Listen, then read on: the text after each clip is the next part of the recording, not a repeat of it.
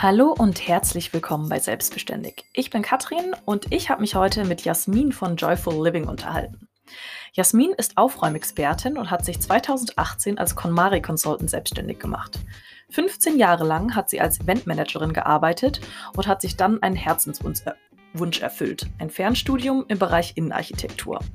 Durch ihre eigene Aufräumreise hat sie sich zum ersten Mal bewusst Zeit genommen, sich mit sich selbst und ihren Wünschen auseinanderzusetzen.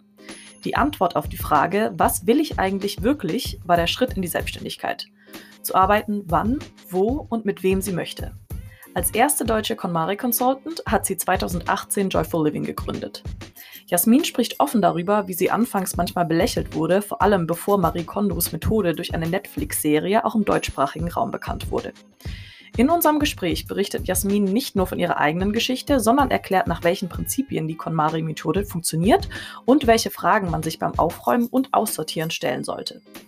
Außerdem gibt sie hilfreiche Organisationstipps für die vielen von uns, die momentan im Homeoffice arbeiten.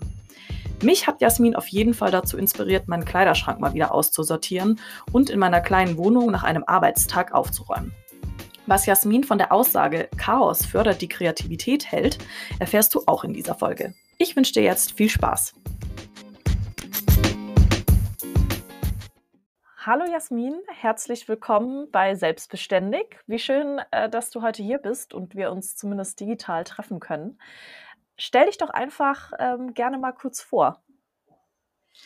Erstmal danke, Katrin, dass ich hier sein darf. Ich freue mich auf unser Gespräch. Ähm, ja, mein Name ist Jasmin Dünker. Ich bin äh, selbstständiger Ordnungscoach und äh, KonMari Consultant. Also das heißt, ich arbeite nach der Methode von Marie Kondo, ähm, die ja inzwischen, ich glaube, echt fast weltberühmt ist und Bestseller-Autorin und, und, und. Und äh, ja, außerdem bin ich Einrichtungsberaterin und finde das ganz spannend, das entweder zu kombinieren oder halt auch entweder das eine oder das andere mit Kunden zu bearbeiten. Ja, und freue mich, dass ich heute da bin. Die KonMari-Methode, Marie Kondo, also ich habe es schon mal gehört.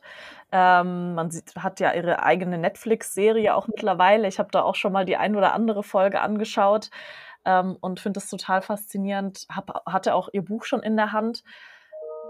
Was ist die KonMari-Methode? Wie würdest du das in eigenen Worten beschreiben oder vielleicht auch jemandem erklären, der das noch nie gehört hat?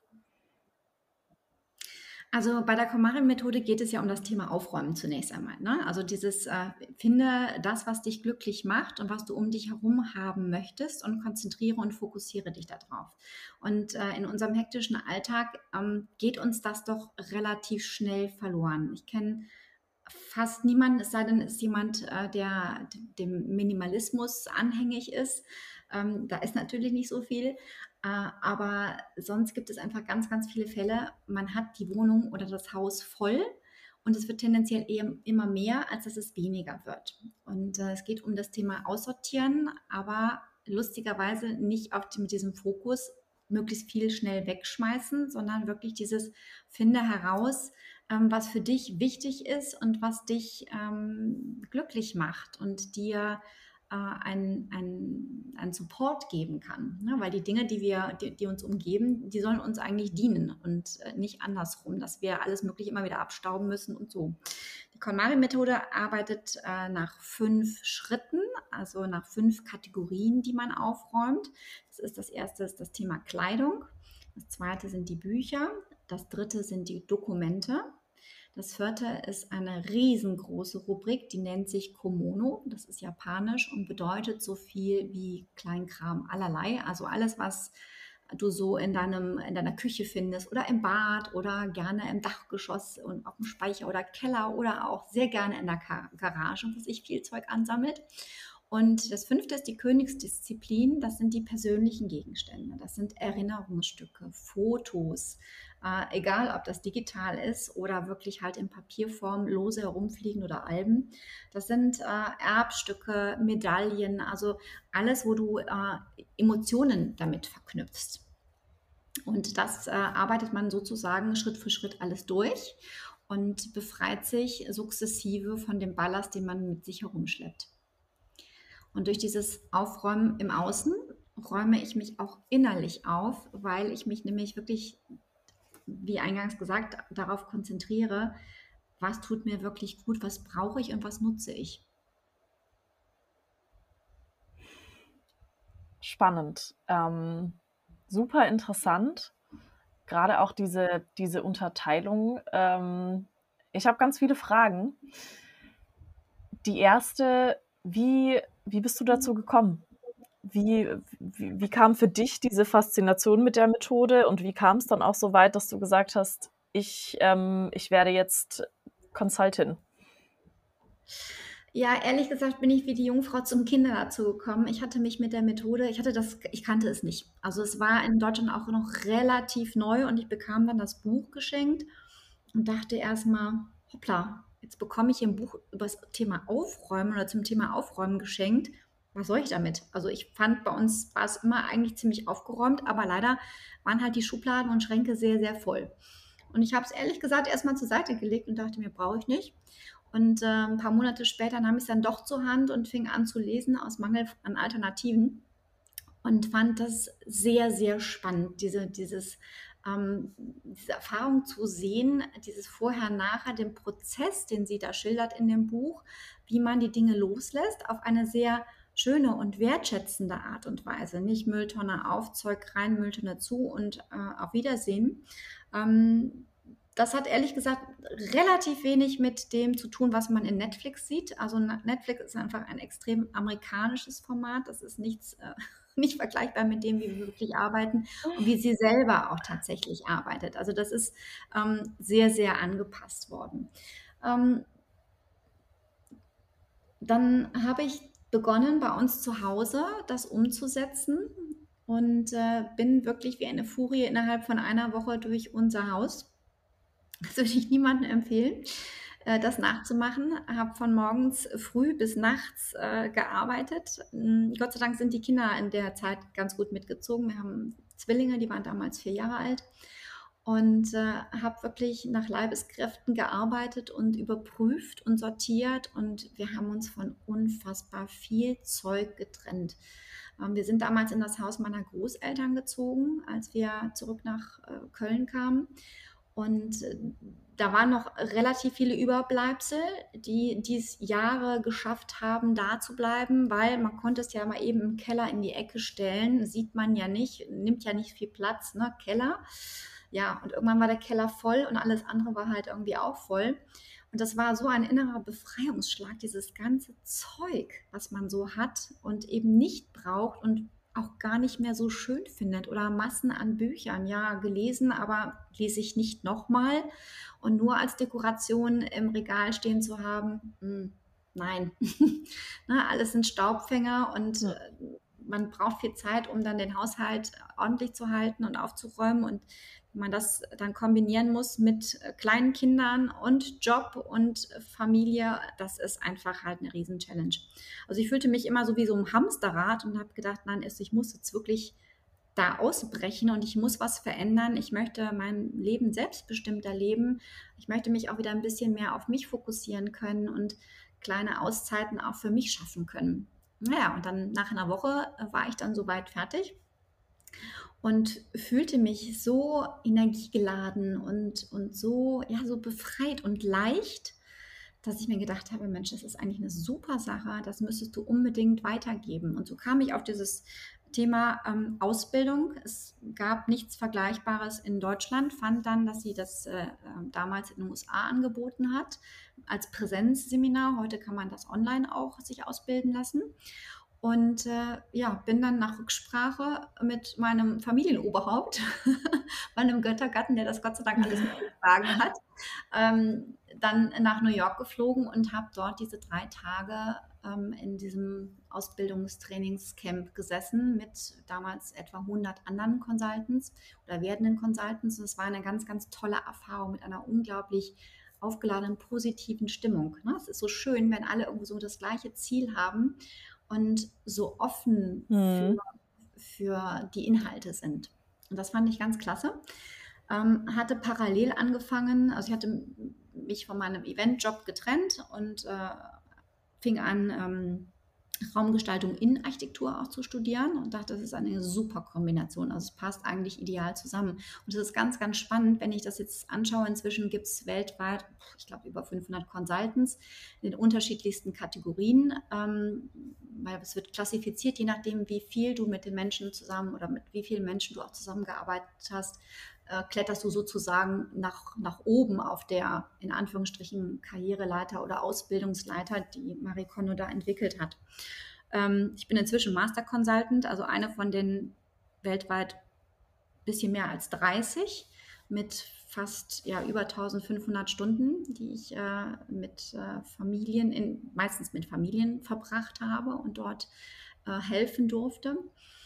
Mm, ja, und dann kommt man also von diesem ähm, Ausbildungsseminar zurück und da muss man halt überhaupt erstmal Praxisstunden anfangen und Berichte schreiben und Fotos machen und einschicken und dann wird das alles kuriert und benotet und bewertet. Dann gibt es einen Abschlusstest und dann bist du zertifizierter KonMari Consultant, wenn du also alles richtig gemacht hast. Ähm, bin da relativ schnell durchgaloppiert, weil ich einfach dieses Ziel hatte, ich will fertig werden und ich möchte unbedingt damit anfangen und loslegen und der Welt helfen und die Welt retten oder unterstützen.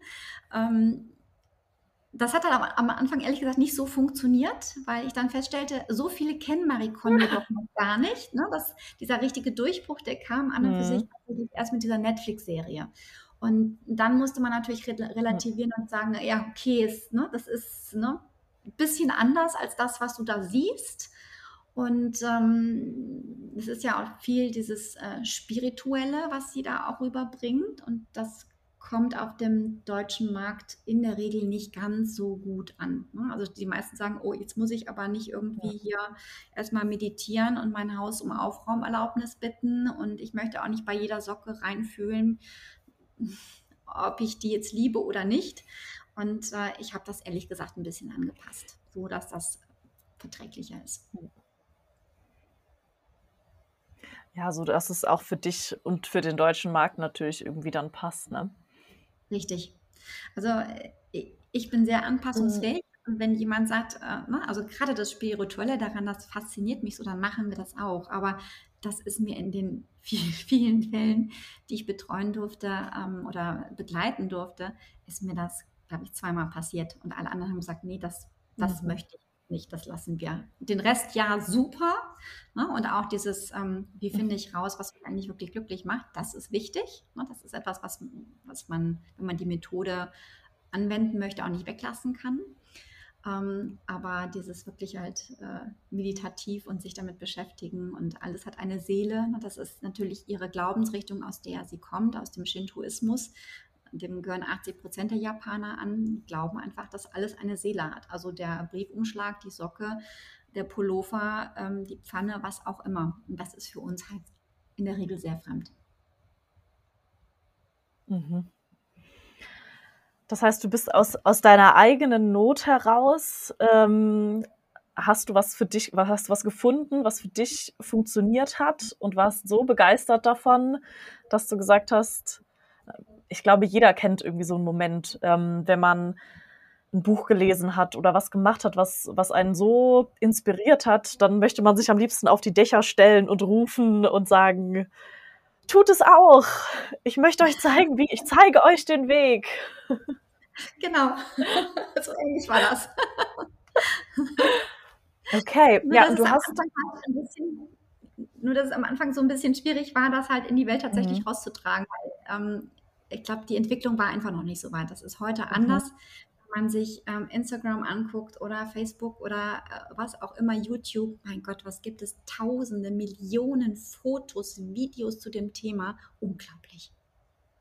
Mhm. Und das war, da, du warst einfach ein bisschen zu früh in dem Moment. Ja, einerseits schon, Andererseits war das, glaube ich, genau mein Bonus, denn ich hatte mhm. genügend Zeit, mich aufzustellen und zu überlegen, okay, was möchte ich und wen möchte ich ansprechen und wie, wie kann ich das alles so integrieren, ähm, dass es nachher mich nicht selber überrollt, ne, weil ich brauche ja etwas oder mhm. äh, ja, was ich gut kombinieren kann mit also Job und Familie, was einfach immer finde ich für die ja oder für die meisten eine riesen Challenge ist. Und ähm, also ich hatte genügend Zeit, mich da entsprechend einzunorden und mir zu überlegen, wie funktioniert das jetzt für mich persönlich. Mhm. Äh, du hast vorhin gesagt, du hast, ähm, du hattest einfach den Wunsch auch nach einem selbstbestimmten Leben. Inwiefern hängt so dieser Wunsch danach mit der KonMari und mit dieser Aufräummethode zusammen und dann auch mit dem Schritt in die Selbstständigkeit, weil du warst ja, ähm, wie du vorhin auch kurz erwähnt hast, 15 Jahre angestellt. Richtig, also das ist schon, glaube ich, sehr, sehr eng verknüpft, weil es geht ja, wie gesagt, darum herauszufinden, was will ich eigentlich? Und nicht, ähm, was tut den anderen gut oder wie funktioniert sie irgendwie, sondern es geht um einen selbst. Und man muss sich mit sich selbst auseinandersetzen. Und ich hatte einen tollen Job vorher. Ich habe das super gerne gemacht. Ich habe unglaublich viel gesehen, spannende Persönlichkeiten kennengelernt. Das war großartig, aber die Zeit war irgendwann vorbei. Und dann zu sagen, ich möchte wirklich etwas machen, wo ich festsetze, wann ich arbeite, wie viel ich arbeite und auch möglichst mit wem ich arbeite. Und ähm, dieses sich nicht mehr verbiegen müssen, das war mir ganz, ganz wichtig. Und das habe ich eigentlich rausgefunden während meiner eigenen Aufräumreise, als ich äh, hier wirklich alles umgekrempelt habe und hin und her sortiert habe und überlegt habe, ist mir das wichtig oder ist es mir nicht? Und warum kann ich das und das vielleicht jetzt nicht so gut loslassen? Woher kommt das? Mhm. Und dieses, dieses, ja, sich extrem mit sich selber zu beschäftigen, so intensiv, das habe ich in der Form vorher nicht gemacht. Also bevor die Kinder kamen, eigentlich auch nicht, weil dann war ich so viel unterwegs. Und dann waren die Kinder da, dann war sowieso erstmal nur Familie angesagt und zu gucken, wie man das alles andere irgendwie gedeichselt bekommt. Und das war eine spannende Zeit. Und da habe ich einfach festgestellt, wie, ja, wie, wie ich arbeiten möchte und wie ich leben möchte. Und habe so mein, meine klare Vorstellung gehabt, wie das aussehen soll.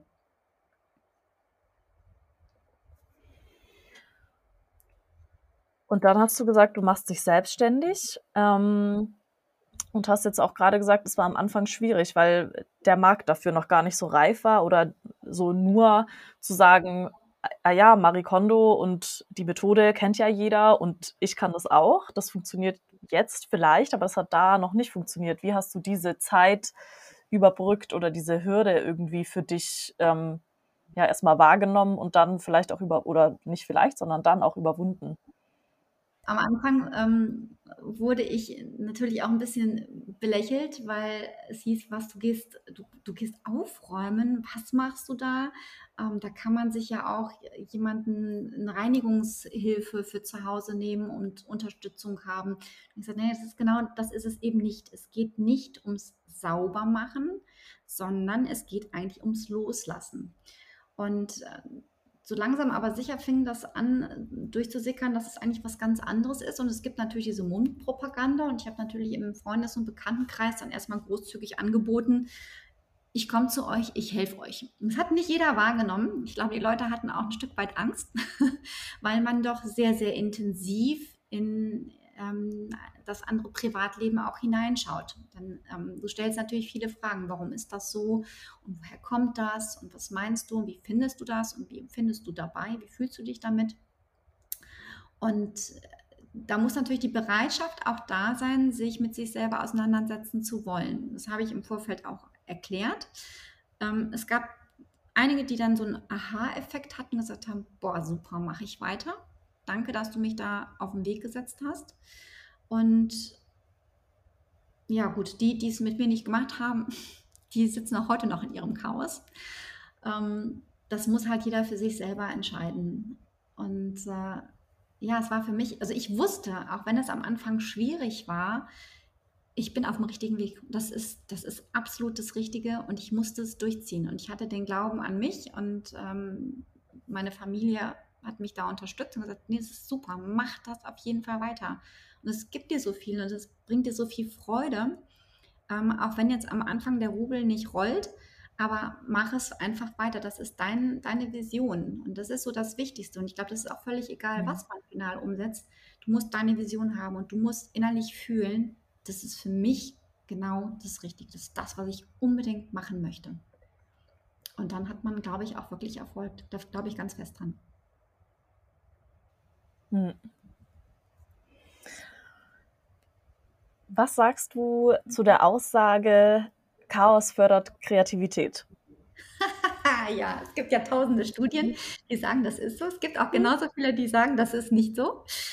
Ähm, ähm, wenn ich jetzt einfach mal ein Beispiel meiner Kinder nehme. Natürlich ist, sind die Kinderzimmer bei uns auch nicht tipptopp aufgeräumt. Das muss ein Kinderzimmer auch nicht sein. Aber ein Kinderzimmer braucht eine Grundstruktur, damit das Kind weiß, was finde ich wo. Und wenn ich meine zwei mir anschaue, die sind inzwischen acht Jahre alt. Wenn es wahnsinnig chaotisch ist, kommen die schon von selber und sagen, oh, können wir mal wieder Marie Kondo machen, Mama? Und dann wird großartig aussortiert. Und ich merke, es hilft ihnen in ihrer Selbstständigkeit und auch bei den Hausaufgaben. Sie können viel konzentrierter und fokussierter arbeiten, weil eben nicht das Riesenchaos um sie herum ist, was sie ablenkt. Ne? Natürlich, Hausaufgaben ist was extrem langweiliges, super blöd, in ihren Augen völlig überflüssig. Und dann gucken sie durch das Zimmer und sehen tausend Sachen, da sind die ganzen Legos und da ist dieses und jenes. Und das, das lenkt einen, das lenkt ab. Und ich kenne das von mir vom, vom, vom Job her auch. Also wenn einfach zu viel hier auf dem Schreibtisch und sowas liegt, nee, das, das ist mir zu viel. Ne? Also das ist, ich für mich brauche diese Klarheit und die Ruhe und dann kann ich aus dem Vollen schöpfen. Dann kann ich die Gedanken auf die Reise schicken. Mhm. Ich habe den Blick, kann ich in die Ferne richten und kann überlegen, okay, wie gehe ich das jetzt am besten an? Also gerade auch wenn ich neue Einrichtungskonzepte entwickle.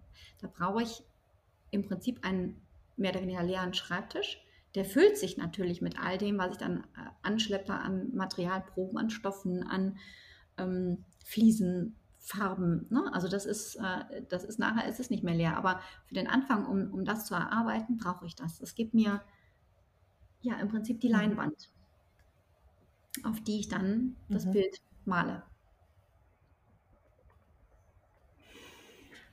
Was mir ganz oft passiert, ähm, sowohl beim Aufräumen oder auch beim wenn ich irgendwie packe, wenn das jetzt auch nur für einen Wochenendbesuch ist oder für eine längere Reise, ist, ich werde so unstrukturiert.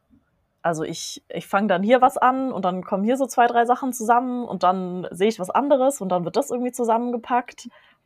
Wie lässt sich das, wie lässt sich sowas zum Beispiel vermeiden? Hast du da einen konkreten Tipp? Nun ja, also wenn du, wenn du das schon im Kleiderschrank, ähm, also wenn wir uns jetzt erstmal auf die, das Thema Kleider und das Thema Kleidung fokussieren, ähm, schon den Kleiderschrank sehr klar strukturiert hast. Also du hast halt alle deine T-Shirts beisammen und du hast sie, wenn du das nach KonMari faltest, da faltet man ja im Prinzip so kleine Packages und die stehen hintereinander. Du hast nicht mehr dieses Übereinanderlegen, sondern hintereinander, was die maximale Übersicht ist. Also ich finde, was Besseres gibt es da eigentlich wirklich nicht. Ähm, kannst es auch noch schön farblich sortieren, in der Regel von dunkel nach hell, ne? weil dann hast du wieder das Thema Leichtigkeit und diesen Aufwärtstrend. Und dann siehst du sofort, was du hast und du weißt genau, okay, ich bin jetzt äh, drei Tage weg, das heißt, ich brauche drei T-Shirts, ich brauche das, ich brauche das. Du nimmst es nur raus, die Pakete raus, stellst sie in den Koffer, Koffer zu und fertig ist gepackt. Also schneller packen geht an und für sich auch nicht. Und ich finde, äh, was, was Ja, ich glaube, ich. Hm. Hm. Und ich finde, was auch richtig toll dabei Ich, ist. ich muss erstmal.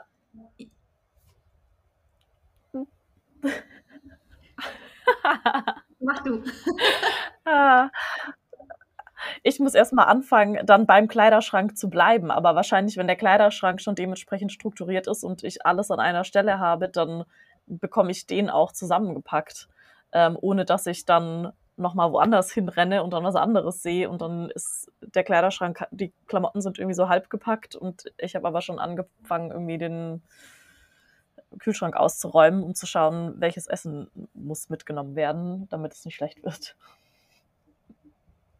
Ja, genau. Ne? Das ist dieses äh, Gleiches mit Gleichem zusammen aufbewahren. Mhm. Ähm, das ist ein ganz, ganz wichtiges Thema, weil ähm, meistens haben wir es so, also beispielsweise Kugelschreiber. Ja, also wir haben alle eigentlich ein Riesensortiment an Kugelschreibern und die findest du überall.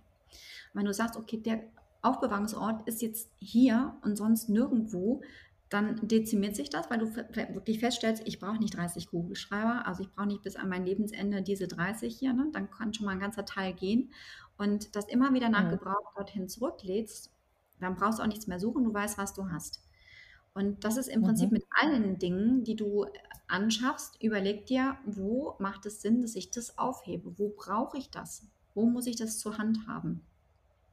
Und wenn du das dann Ja. hast, dann hast du dieses Hin- und Hergerenne auch nicht mehr.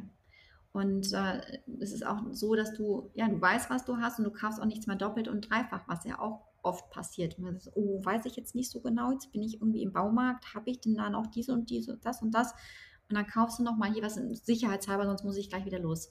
Und das hast du so einfach nicht mehr. Das ist schon, das ist cool. Das ist super. Mhm. Das ist riesen Zeitersparnis. Hm. Ich möchte noch mal kurz zurück ähm, zu, zu diesem Schritt in die Selbstständigkeit. Du hast es vorhin ähm, so schön gesagt, dass das für dich einfach, du hast so diesen, diese Vision gehabt und ähm, wusstest, das ist die richtige Richtung. Du hattest auch die Unterstützung von deiner Familie, was super, ähm, was super schön ist. Welche Unterschiede merkst du denn jetzt ähm, an der, an der Selbstständigkeit im Gegenzug zum Angestellten-Dasein? Du hast ja wirklich auch 15 Jahre lang dieses Angestellten-Dasein wirklich auch genossen. Du hast vorhin gesagt, ähm, du mochtest deinen Job. Es war jetzt nicht so, dass es irgendwie blöd war. Ähm, was sind so für dich jetzt einfach im Vergleich die größten Vor- und Nachteile von beidem Dasein? Also der größte Vorteil ist einfach dieses Selbstbestimmtsein. Und das ist, das ist etwas, was ich unglaublich schätze. Und ich kann einfach selber entscheiden, äh, dieses, wann arbeite ich, ne, wie viele Stunden kann ich da heute investieren. Ähm, ansonsten mache ich morgen mehr. Ne? Also ich schaffe meine Projekte. Ähm, ich kann überlegen, mit wem ich zusammenarbeite, was ich auch ganz großartig finde. Es ist einfach dieses, ich verbiege mich nicht mehr. Und das ist eine, eine, eine der größten Errungenschaften. Nachteil ist sicherlich, dass du nicht weißt genau, wie viel verdienst du am Monatsende. Das ist einfach halt unterschiedlich, das ist schwankend. Ähm, das war natürlich im Angestellten, Angestelltenverhältnis super, ne, weil ich hatte halt Monat X immer so und so und in der Regel gab es dann halt noch einen Boni, der war dann auch, konnte man eigentlich immer mit kalkulieren und noch Urlaubsgeld. Gut, das hast du als Selbstständiger nicht mehr, aber dafür hast du einfach mehr Freiheiten und das wiegt alles andere für mich auf. Mhm. Sehe ich, sehe ich ganz genauso. Also diskutiere ich auch immer wieder in den Podcasts, dass dieses diese Freiheit einfach so unheimlich viel wert ist. Ähm, Ja. es wirklich schwierig ist, ähm, das, das irgendwie wettzumachen mit den ganzen positiven Dingen, die sicher auch in einem Angestelltenverhältnis da sind. Aber ich glaube, es ge gehört auch eine gewisse Persönlichkeit dazu. Ich habe gestern habe ich einen Podcast angehört, da ging es genau darum, da hat jemand, hat jemand um Rat gefragt, ähm, und gefragt, soll ich irgendwie eine, eine Head-Off-Position annehmen in, in einem Großkonzern oder mich selbstständig machen? Und die Antwort, es war ein Madame Moneypenny Podcast, ich weiß nicht, ähm, ob du den kennst. Mhm. Und die Antwort darauf war dann, das ist total überraschend, so eine Frage zu hören, weil die Persönlichkeiten, die hinter, bei, für, hinter diesen beiden ähm, Joboptionen stecken, so total unterschiedlich sind. Also jemand, der sagt, ich mache mich selbstständig und jemand, der sagt, ich möchte Head-Off in einem Konzern werden, die Bedürfnisse sind so verschieden. Ähm, da sollte man vielleicht nochmal in sich reinhören und, und überlegen, wer, also wer man wirklich ist und was da zu einem passt, weil das eine ist doch sehr Sicherheit und Struktur und selbstständig, das kann die eben auch Achterbahn und hoch und runter und man weiß nicht, was kommt. Ja, richtig. Also das sehe ich, sehe ich absolut genauso. Ne? Also wenn, wenn ich jemand bin, der ein unglaubliches Sicherheitsbedürfnis hat, dann bin ich in der Selbstständigkeit vielleicht nicht ganz so super gut aufgehoben. Und ähm, ja, da braucht man schon auch so ein bisschen Mut zum Risiko Ja. und zu sagen, okay, wenn es auch mal vielleicht irgendwie ein, zwei Monate nicht so gut läuft, im nächsten ne, funktioniert es dann wieder. Und ähm, jetzt in dieser ganzen Corona-Zeit war das für mich das Beste, was hätte passieren können.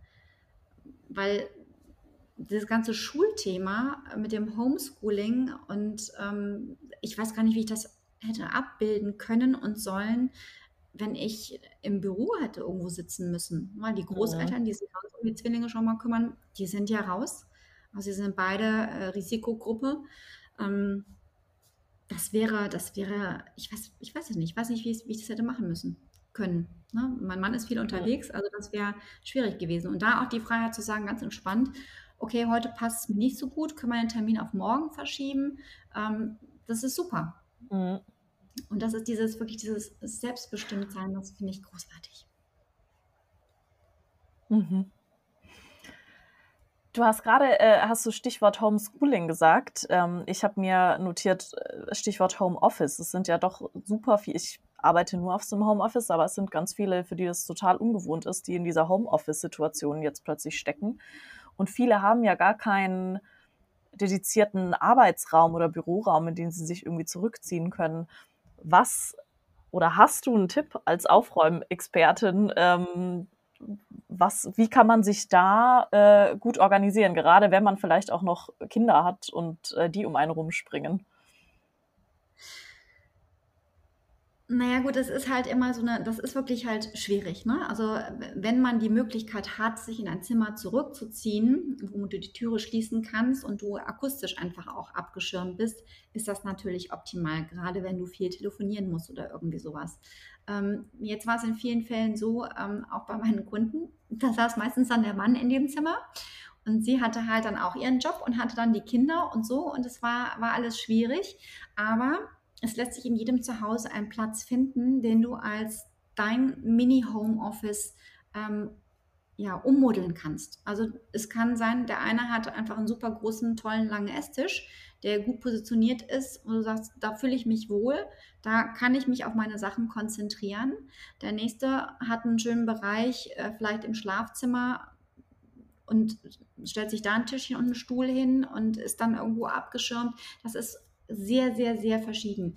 Wichtig ist nur, dass man sich bewusst ist, dass auch das Homeoffice, der Homeoffice-Tag endet irgendwann. Und der endet, indem du den Rechner runterfährst, abstellst, das vom, vom Essenstisch alles wegräumst, da dürfen keine Akten nachher mehr rumliegen, damit dann wirklich wieder Familienzeit ist. Und bei ganz vielen habe ich erlebt, ähm, mhm. dass äh, ich hätte so ein paar Online-Coachings auch gehabt, äh, so Workshops, die ich angeboten hatte. Ähm, mit dem Blick dann ins Wohnzimmer und dann lag das ganze Zeug da. Er sagt, ja, wie ist das denn? Räumst du das denn dann nachher dann weg oder wie ist? Nee, ach, dann habe ich das schon alles für den nächsten Tag. Er sagt, okay, gut. Und, ne? Ja, das, wir essen dann da drum herum und so. Und das, das, das geht nicht. Also es ist einfach ganz wichtig für einen selber, dass man ganz klar sagt, okay, hier ist mein Arbeitstag zu Ende, auch wenn ich zu Hause bin. Ne? Das schließe ich jetzt ab. Clean Desk Policy, Stichpunkt. Äh, auch, auch zu Hause, auch ja. im Homeoffice egal wie groß, wie klein und wo das gelegen ist. Hm. Ja, das kann ich selber ähm, nur bestätigen. Ich wohne in, mein Partner und ich wohnen in einer sehr, sehr kleinen Wohnung. Ähm, der, der Grundriss ist gerade mal 36 Quadratmeter ähm, mit Dachschräge und wir sind da zu zweit bei dem Homeoffice. Ähm, dementsprechend haben wir auch äh, öfter mal, ist einer von uns im Kitchen Office. Äh, das ist dann unsere ungefähr ein Quadratmeter große Küche.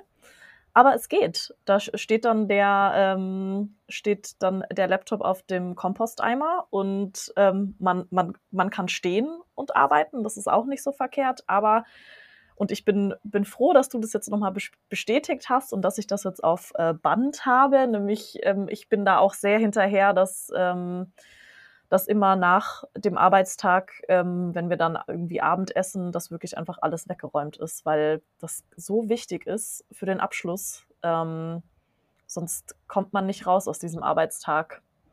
Nein. Also du hast dann ja einfach gar keine Möglichkeit, wirklich abzuschalten. Ne? Wenn dein Blick mhm. immer auf irgendwelche Akten oder Dokumente oder irgendwas äh, ruht, denkst du, ach ja, das Mensch, das habe ich heute wieder nicht geschafft. Ach, muss ich mir schnell auf meine To-Do-Liste für morgen schreiben oder ins Handy mhm. programmieren. Oder ne, das ist dieses, man kommt einfach nicht runter. Und wenn die Sachen weggeräumt sind und im Idealfall tatsächlich in der Schublade oder einem Schrank oder irgendwo verschwinden können, super, weil dann ist das Zeug wirklich weg und du kannst sagen, okay, jetzt nochmal hier ganz viel frische Luft rein und der Tag ist vorbei und wir lassen jetzt mal ganz mhm. entspannt den Abend anfangen. Ja, schön. Habe ich tatsächlich, ähm, hatte ich eine Geschichte gehört von einem, von einem Mädchen, die sich mit dem Homeschooling so schwer getan hat ähm, und mit diesem Anfang und Ende dass die trotzdem einfach immer zum Bus gelaufen ist, also zu ihrer Bushaltestelle am Anfang vom Tag und dann ist sie wieder nach Hause gelaufen, musste natürlich dann im Homeschooling sein und ähm, ist dann abends aber nochmal, ist sie diesen Weg gegangen, um für sich im Kopf irgendwie diesen Abschluss, ähm, ja, oder diesen Tag so abzurunden und so einzurahmen. Das ist total interessant. Ja, kann ich, kann ich auch absolut nachvollziehen. Ne? Wir brauchen einfach so unsere Routine. Wir brauchen einen strukturierten Tagesablauf. Und ähm, wenn man den nicht hat, es ist auch völlig egal, in welchem Alter das ist, ähm, dann äh, besteht dann eine Chance, dass wir irgendwie aus dem Ru- Ruder laufen. Ne? Dann zieht man sich nicht mehr vernünftig an und dann hat man nicht mehr so geregelte Essenszeiten. Und, und gerade für, für Kinder ist das unfassbar wichtig und auch in dieser ganzen Corona-Zeit und mit diesem Homeschooling, dass es einen ganz klar geregelten Tagesablauf gibt. Und ähm, wir haben das zu Hause im Mhm. Prinzip genau eins zu eins fortgesetzt wie in der Schulzeit auch. Wir stehen um 6 Uhr auf, die machen sich fertig, dann wird gefrühstückt, so, und dann wird besprochen, okay, was haben wir denn heute alles und die Hausaufgaben und der macht das und der macht das, wo braucht ihr Hilfe, wann braucht, braucht ihr etwa Hilfe. Dann gibt es irgendwann das geregelte Mittagessen. Ne? Das ist einfach, die Tagesstruktur ist da. Und das gibt Mhm. ihnen so ein Gerüst, ähm, an das sie sich halten können. Und da fühlen sie sich nicht orientierungslos. Und dann funktioniert das auch. Mhm. man sagt, ach ja, ach im Schlafanzug, ach bis neun, halb zehn und ach, dann fängst du irgendwann mal an. Das verstehen die ja gar nicht in dem Sinne, ne? Ja, ja, wieso, aber wieso? Oder ich bin jetzt zu Hause, jetzt muss ich ja noch Hausaufgaben machen, ist ja total doof.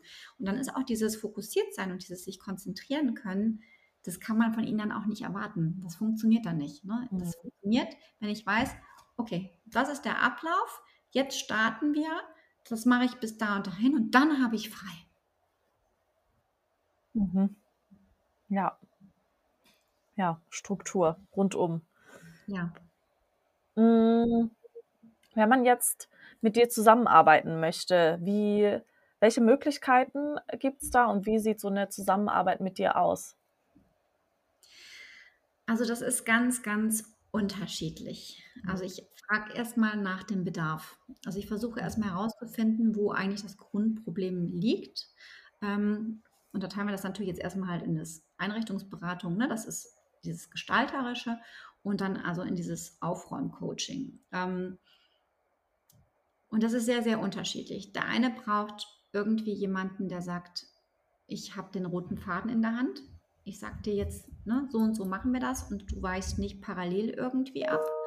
Ähm, und der nächste braucht eigentlich die Totalbetreuung.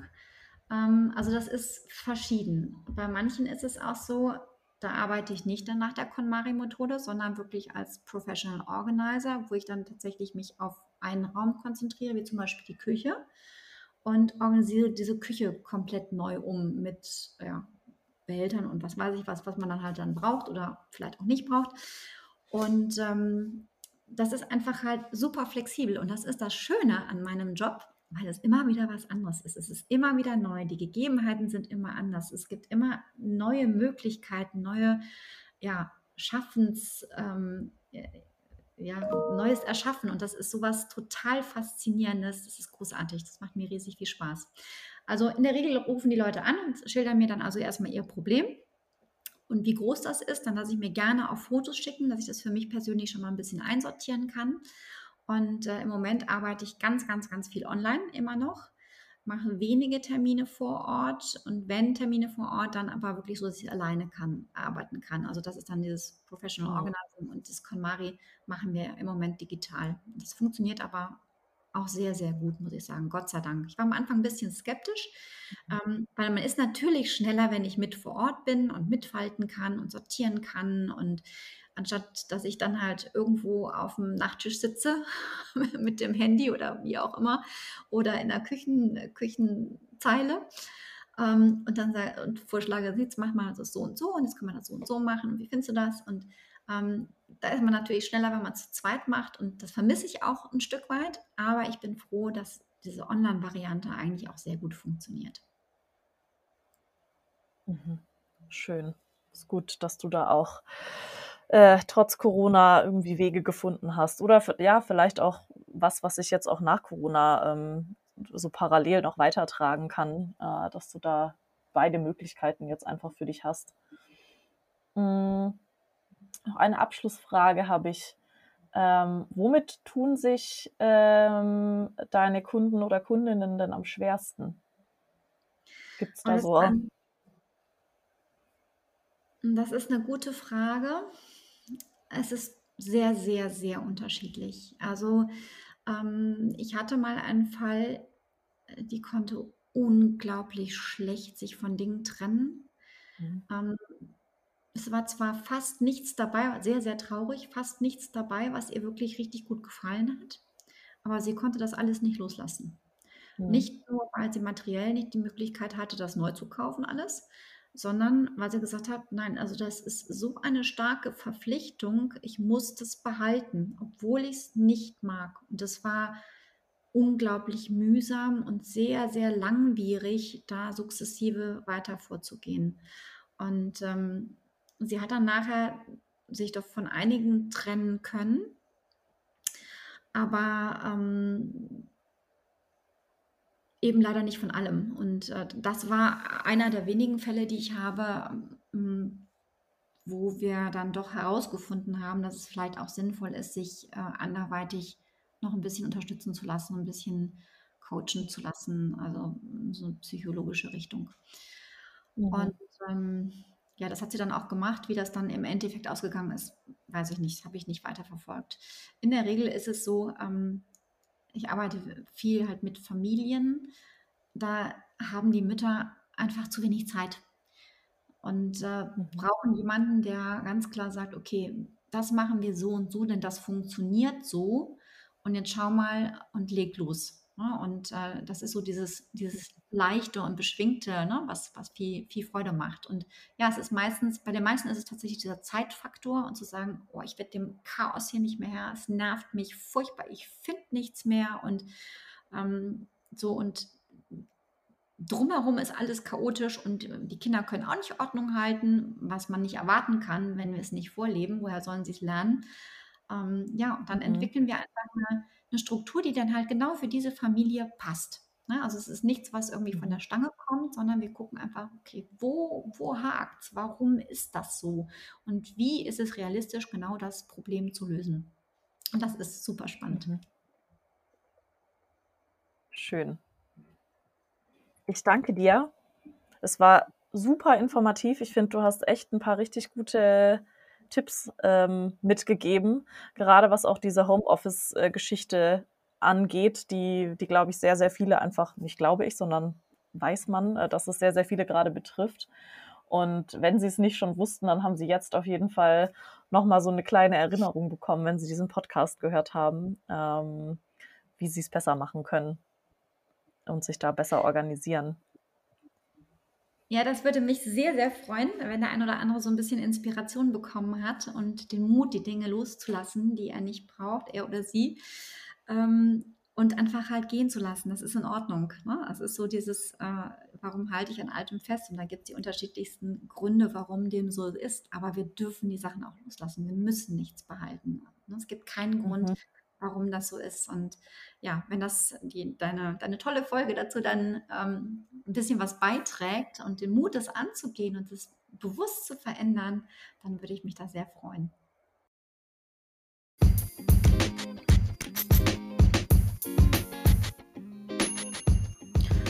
Vielen Dank fürs Zuhören. Ich hoffe, du konntest aus dieser Folge was für dich mitnehmen. Wenn dir die Folge gefallen hat, dann lass mir doch gerne ein Sternchen oder Herzchen da. Lad dir die Folge runter oder folge mir auf Spotify oder den sonstigen Kanälen, ähm, wo man sich diese Podcasts anhören kann. Außerdem freue ich mich über Weiterempfehlungen zu weiteren Gästen. Du kannst mir gerne eine E-Mail schreiben unter podcast.selbstbeständig.de.